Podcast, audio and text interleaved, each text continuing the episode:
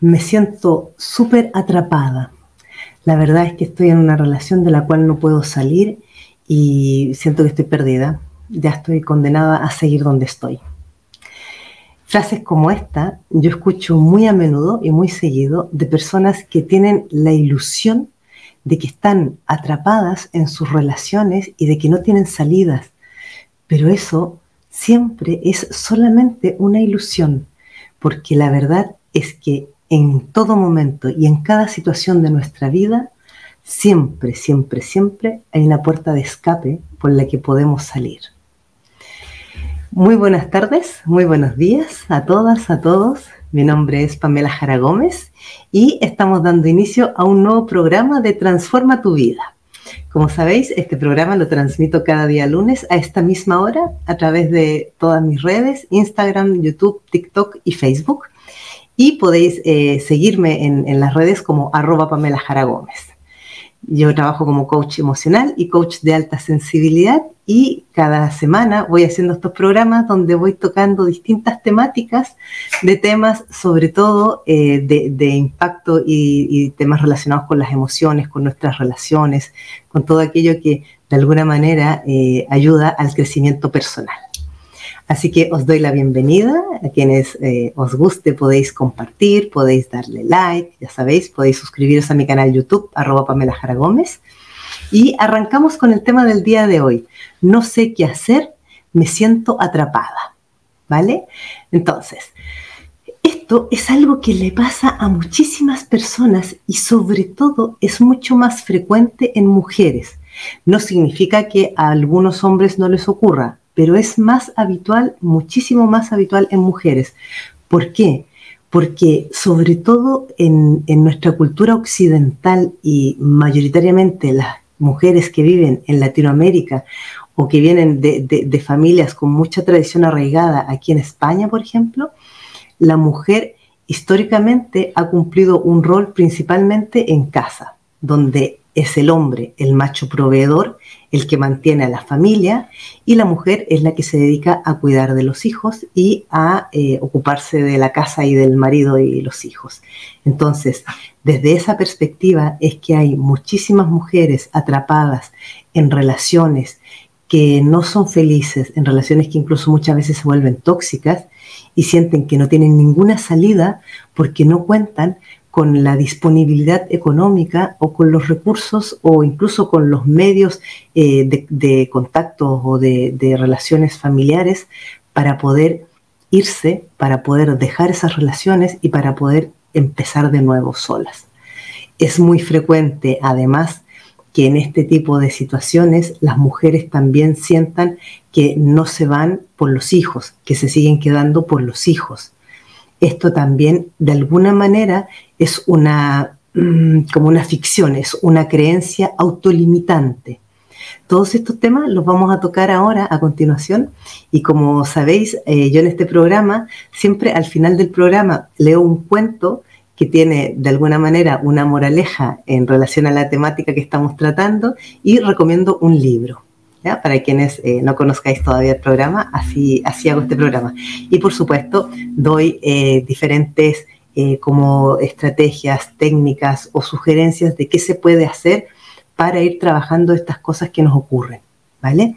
Entonces, arrancamos con el, con el tema. Cuando nosotros estamos en una relación donde tenemos la sensación de que no hay salida, de que no hay una válvula de escape, siempre tened presente una cosa, mientras tengáis salud y mientras tengáis vuestras eh, manos y vuestras piernas para poder hacer cosas, siempre va a haber una salida. ¿ya? Diferente es, por ejemplo, que tengáis una enfermedad que os mantiene postradas, ahí ya eh, estamos hablando de, de otro tipo de situaciones, que no es el caso al que me voy a referir.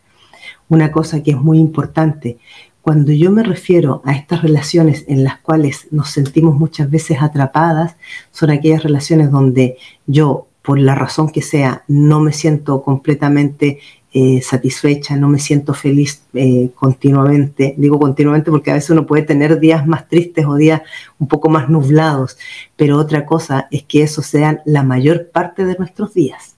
¿Vale? Entonces, es muy importante tener presente que si yo estoy en una relación donde me siento eh, ignorada, donde me siento ninguneada, donde me siento despreciada, siento que no me valoran, que no me toman en cuenta, que las cosas que a mí me suceden o que yo pienso o siento no son eh, válidas o no son tomadas en consideración, es a ese tipo de relaciones a las que me voy a referir en este programa. ¿Vale? Entonces, es muy importante cuando nosotros estamos en ese tipo de relaciones, siempre preguntaros qué es lo que a mí me hace seguir manteniéndome en esta relación o en estas circunstancias, porque a veces este tipo de relaciones se pueden dar no necesariamente con la pareja, se pueden dar con los padres o incluso se pueden dar con los hijos. Entonces, por eso que más allá de si es con mamá, con papá, con mi, con mi marido, con mi pareja, con mis hijos, el tema es donde estoy en este momento, en la relación que estoy manteniendo con estas personas, la vida que estoy teniendo, me hace bien, me hace feliz, me genera bienestar emocional, porque si esa respuesta es no, entonces es importante que os detengáis y reflexionéis sobre qué es lo que a mí me hace seguir manteniéndome aquí. Es una pregunta que muchas veces nos respondemos muy a la ligera porque además las personas suelen preguntarse ¿por qué me sigo quedando? Y como yo siempre digo, y lo voy a reiterar una vez, una vez más, no os preguntéis por qué, porque los por qué los responde el ego. Y el ego es el que lo justifica todo, el que busca todas las excusas, las explicaciones, los argumentos, el que justifica a los demás también. En este tipo de situaciones nosotros lo que tenemos que preguntarnos es, ¿para qué? ¿Para qué yo me sigo quedando aquí? ¿Qué es lo que estoy esperando? ¿Qué más eh, aún no, no, he recibido que tengo la, la expectativa de que vaya a llegar? Un, error muy común que cometemos las mujeres es pretender o pensar que los hombres van a cambiar con los años o con el tiempo o cuando lleguen los hijos. Ojo, aquí digo los hombres como digo las mujeres también, ¿ya? porque también hay hombres que tienen la expectativa, al revés, los hombres esperan que las mujeres no cambien. ¿ya? Es algo bien curioso que pasa entre género femenino y masculino. Entonces, esta pregunta de qué es lo que me hace a mí mantenerme aquí es la que sí o sí debería llevaros a algún lugar un poco más profundo de reflexión, porque generalmente es la estabilidad económica, eh, los hijos, esta excusa de me quedo por los hijos es muy frecuente, es muy recurrente. ¿Por qué digo esta excusa? Porque si nosotros realmente amamos a nuestros hijos, no nos vamos a quedar en un lugar tóxico, no nos vamos a quedar en un lugar donde somos infelices, porque mi infelicidad, luego quienes la van a sufrir y la van a padecer más van a ser mis hijos. Entonces, y vuelvo a reiterar, tanto hombre como mujer. Entonces, si nosotros realmente estamos haciendo algo por nuestros hijos, que esa acción sea el autocuidado, el amor propio, el ponernos a resguardo y protegernos de relaciones malavidas y, y tóxicas. Porque todo lo que los hijos observan durante su crecimiento en casa de cómo se relacionan mamá y papá, es lo que el día de mañana para ellos se va a convertir en la norma, en lo normal, y es la manera en la que van a después ellos establecer sus relaciones cuando sean adultos. Si los hijos han crecido en un hogar donde mamá y papá no se hablan, donde mamá y papá no se hacen cariño, donde mamá y papá se están gritando o se están insultando o se están despreciando de alguna u otra manera, cuando yo sea adulta, lo que voy a hacer es que en mis relaciones eso es lo que seguiré repitiendo. Y lo voy a seguir repitiendo porque para mí es así como son las relaciones. No es porque eh, yo, yo, lo repita porque conscientemente he visto, ah, mamá le decía esto a papá o papá hacía esto con mamá.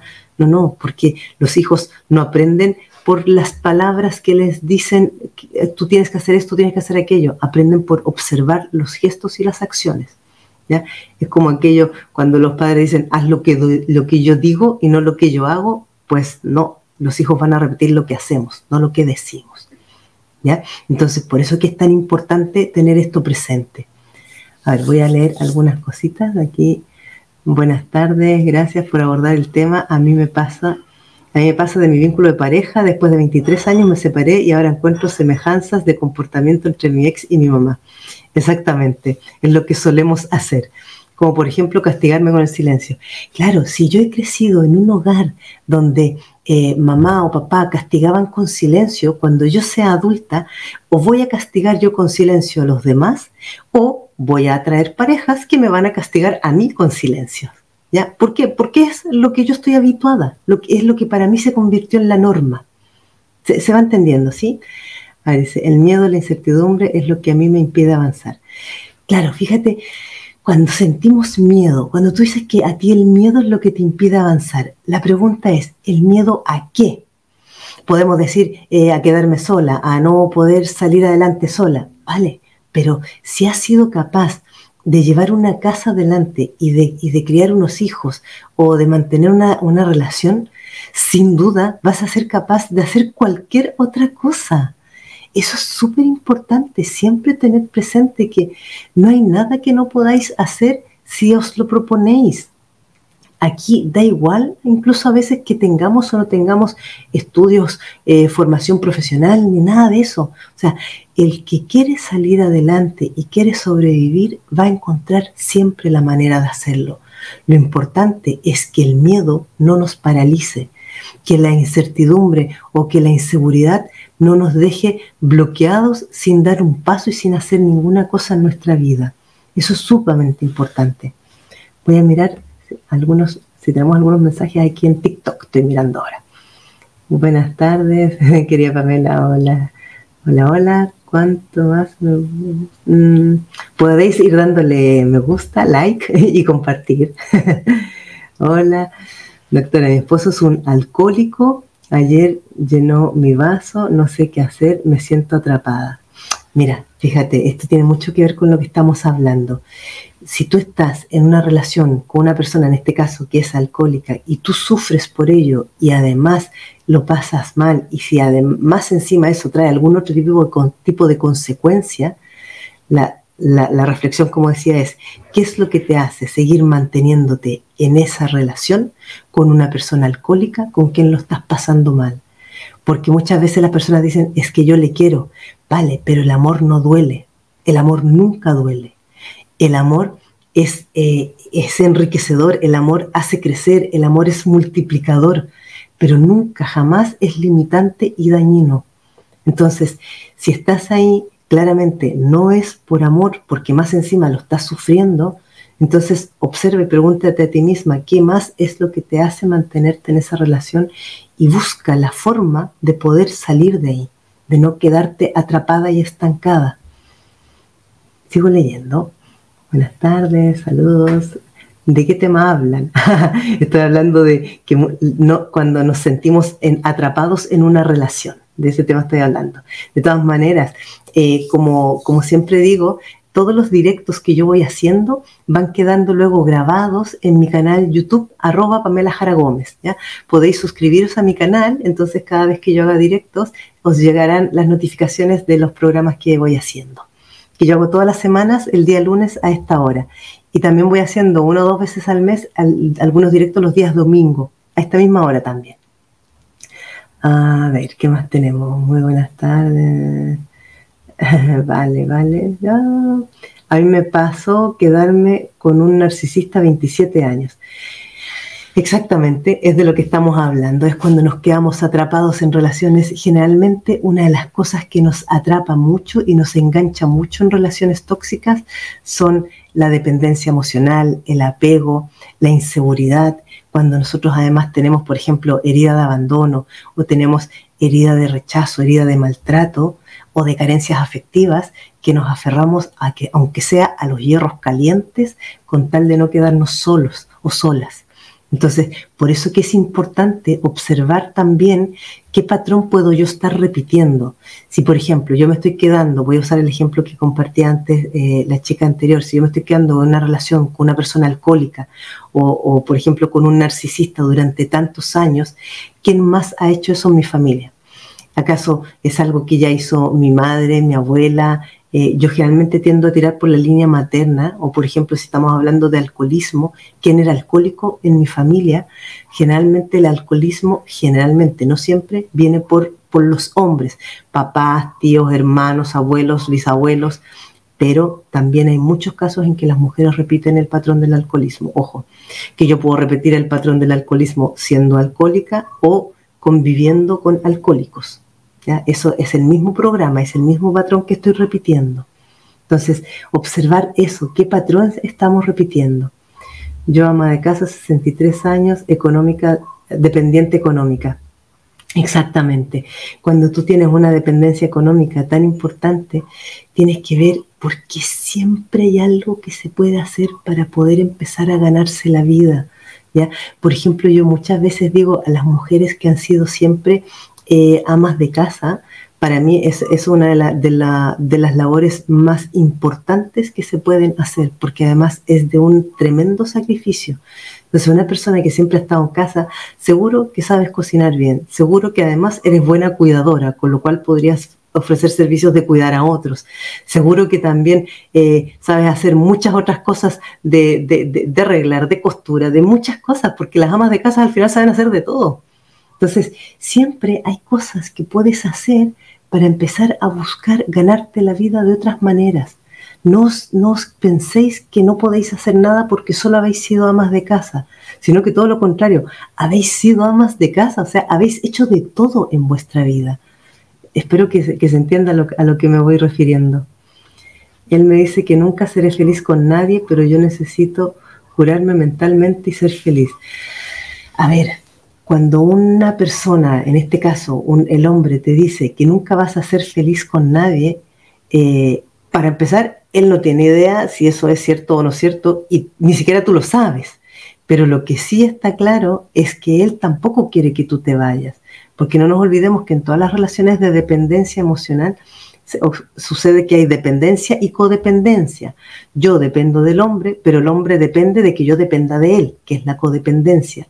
Entonces, claro, eh, el hombre nunca va a querer en este caso que lo deje solo porque ¿qué va a hacer él con el nido vacío? ¿ya? ¿Quién, se va a hacer cargo de hacerle todas las cosas que tú le has hecho hasta ahora? Entonces, eso suele aparecer cuando la mujer empieza a manifestar su inconformidad o que ya no se siente bien, que no está feliz, que los hombres amenazan con que no vas a encontrar a otro que te, que te quiera o que te mantenga como yo o que te, que te dé las cosas que yo te doy. Tened mucho cuidado, no caed en esa tentación de creer todas esas palabras. Siempre tenéis que escuchar a vuestro corazón y a lo que sentís dentro de vosotras mismas o de vosotros mismos, no lo que la otra persona os está diciendo. A ver, ¿qué más tenemos? Hola, yo me separé y estoy arrepentida. Bueno, ahí tendría que saber más razones de por qué estás arrepentida.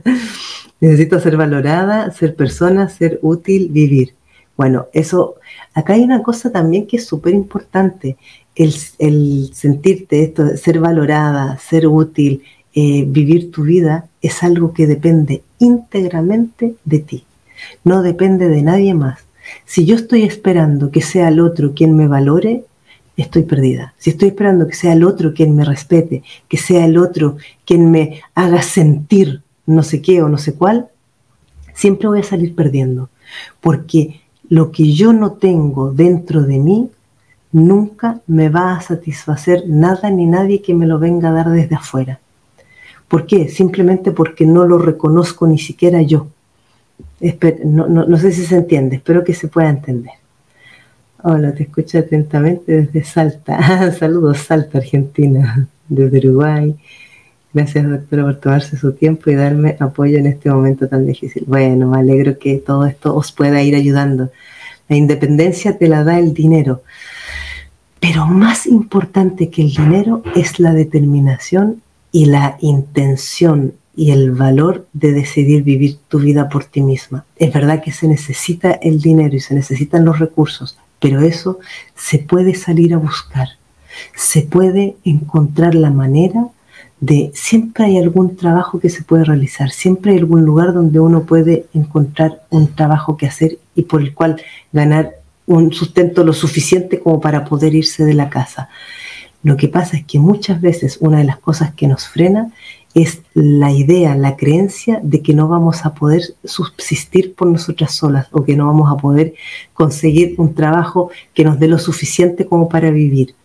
Pues se puede empezar desde cero, pero hay que estar dispuesto a hacer sacrificios. Eso es verdad. ¿Ya? Acá hay una cosa muy importante. Si tú quieres hacer cambios importantes en tu vida, no puedes pretender seguir haciendo lo mismo o teniendo lo mismo. Al principio siempre cuesta arrancar, pero después tienes mucha más libertad y mucha más facilidad para tirar adelante si has tenido el valor de dar el primer paso. Cuando logras dar el primer paso, todo lo que viene a continuación se te va haciendo más fácil porque te das cuenta que el mayor fantasma, el mayor monstruo que nos causaba más miedo, en realidad cuando lo atravesaste no pasó nada tan grave, no pasó nada tan terrible. ¿Vale? Espero que, que se vaya entendiendo. A ver, voy a seguir leyendo aquí. A veces inconscientemente incorporamos que no fuera para nosotros estar bien como que no mereciéramos lo bueno. Bueno, eso es muy frecuente cuando las personas tienen sobre todo heridas de rechazo o de humillación, es el sentir que no merezco. No merezco ser feliz, no merezco ser tratada bien, no merezco eh, alguien que me quiera, no merezco una relación tranquila. Es muy, muy frecuente. Hola Pamela, viví en un hogar completamente roto y desde que formé mi familia intento que ese patrón no se repita, pero sobre todo haya un diálogo y máximo respeto. Gracias por tocar estos temas. Exactamente, eso lo que estás haciendo tú, Silvia, es tomar conciencia y cambiar el patrón. Se pueden cambiar todos los patrones. Lo único que se necesita para cambiar un patrón que se ha repetido en nuestra familia es las ganas y sobre todo el deseo de corazón de que aquello se corte ahí y no se siga perpetuando. Voy a seguir leyendo. A ver, yo te he enganchado a una sobrina que me rechaza. Mira, qué interesante, una tía enganchada a una sobrina que te rechaza. Para que a ti te esté pasando eso, muy probablemente tienes una herida de rechazo o una herida de abandono que todavía está eh, sin sanar. Por eso que te enganchas a personas que te acaban rechazando, que es la misma experiencia que debiste vivir en tu infancia, tú o mamá o papá o alguien de tu clan. Porque este tipo de, situaciones a veces, o sea, generalmente se van heredando y se van transmitiendo también de generación en generación. ¿Por qué cuando lo dejas con una persona que trata mal, luego lo echas de menos? Mira, qué buena esa pregunta porque nos volvemos adictos al maltrato. ¿ya? El maltrato o el que nosotros hayamos vivido durante muchos años recibiendo cierto tipo de, tratos o de em, formas en que nos hablaban, en que nos, eh, nos decían las cosas, con el tiempo se acaba convirtiendo en una forma de vida. Entonces, eso es lo que genera adicciones emocionales que se llaman. Y las adicciones emocionales funcionan exactamente igual que la adicción del alcoholismo, que la adicción de las drogas y que todas las otras adicciones. Ojo con eso, es súper importante tenerlo presente. A ver, ¿qué más tenemos? Si no tienes dónde ir, la vivienda para quien... Ay, faltó aquí algo. Hola, estoy en pareja con un hombre hace 25 años con dos hijos. De él, violencia económica me hizo siempre seguimos un poco en un patrón. Seguramente esto era algo que le sucedía a tu madre, a tu abuela o a otras mujeres en el clan. Como decía, nosotros siempre estamos repitiendo patrones aprendidos. Cuando nos quedamos en, una, en una relación con violencia económica, eso es algo que viene aprendido. No es algo que a mí me haya pasado por casualidad o por error. Entonces, mucho cuidado también con esto. A ver, dice, mi madre perdió un embarazo a los nueve meses, nunca supo qué hizo mi papá con el bebé. Mi mamá siempre tuvo resentimiento conmigo. ¿Por qué? Sería bueno saber si tú viniste después de ese embarazo o antes. ¿ya?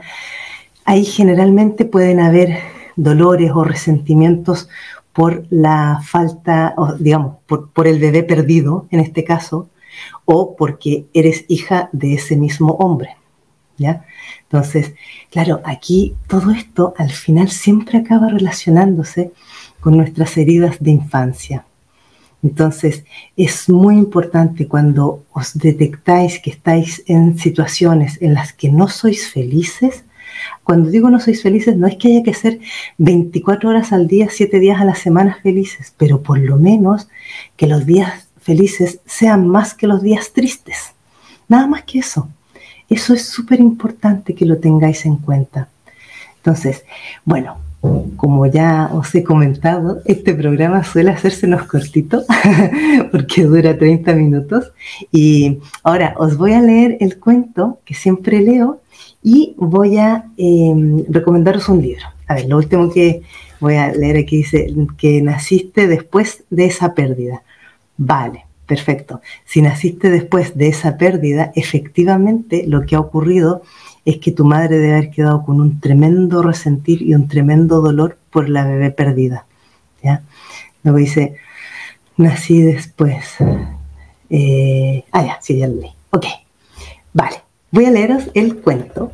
El cuento dice, se llama El sabio y el niño. Yo lo, lo leo de este libro que se llama Cuentos con Espíritu. El sabio y el niño. En el lejano oriente había un sabio este hombre tenía la sabiduría en plenitud. Había dedicado toda su vida a tener esa sabiduría. Pero en el mismo lugar también había un niño. Este niño quería engañar al anciano sabio.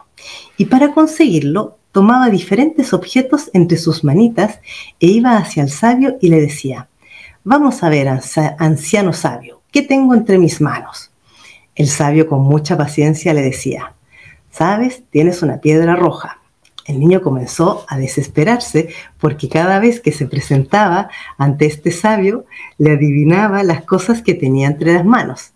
Tienes una canica, tienes una luciérnaga, tienes una bolita blanca. Pero en una ocasión en que el niño salía de estar con el sabio, pensó, tengo que engañar a este sabio. Yo sé que no es sabio, pero ¿cómo lo hago?